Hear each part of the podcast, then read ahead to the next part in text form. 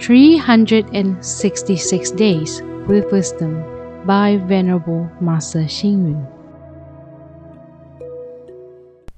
February 1st. A loser is one whose passion lasts only five minutes.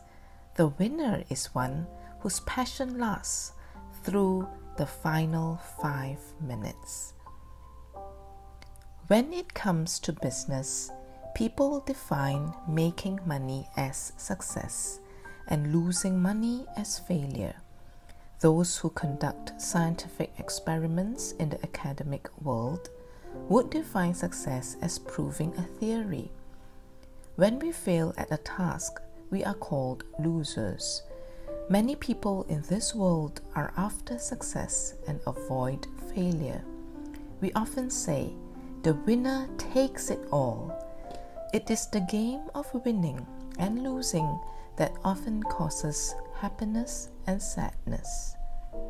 Success or failure does not lie in geomancy, destiny, supernatural power, or other people's bad intentions. The condition of achieving success lies in us, whether we are fully competent or not. The businessman who does market research thoroughly has rich capital resources coupled with good opportunities and timing, and he will undoubtedly make a great profit. An army that is well trained, brave, and united can be victorious in battle.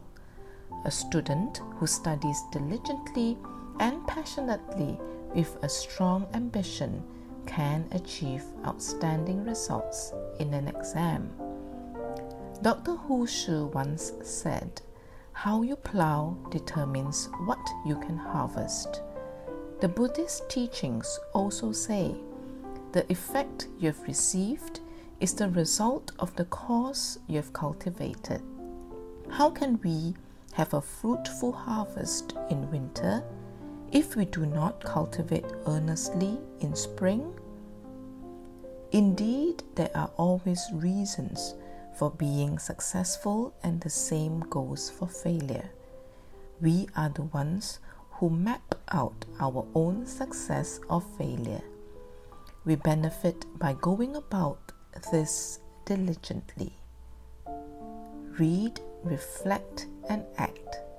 The condition for attaining success lies in us, whether we are fully competent or not.